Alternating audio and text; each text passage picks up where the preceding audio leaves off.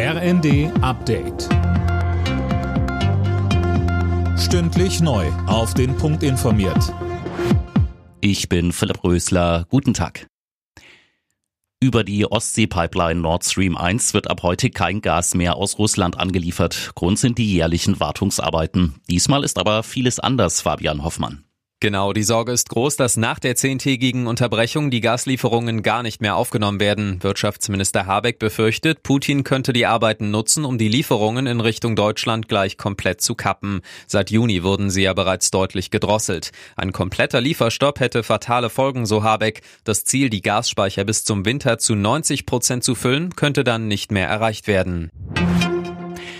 Die Ukraine plant im von Russland besetzten Süden des Landes eine Gegenoffensive. Das hat das Verteidigungsministerium angekündigt.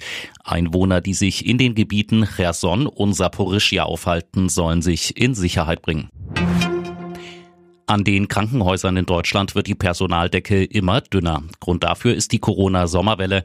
Viele Pflegekräfte und Ärzte fallen aus. Über die Hälfte der Intensivstationen hat ihren Betrieb eingeschränkt.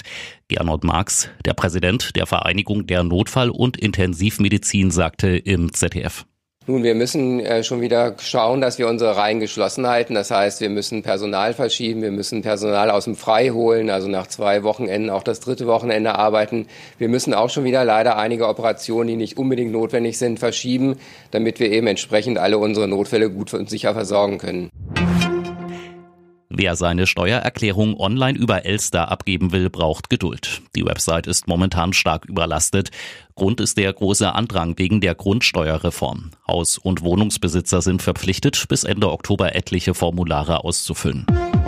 Alle Nachrichten auf rnd.de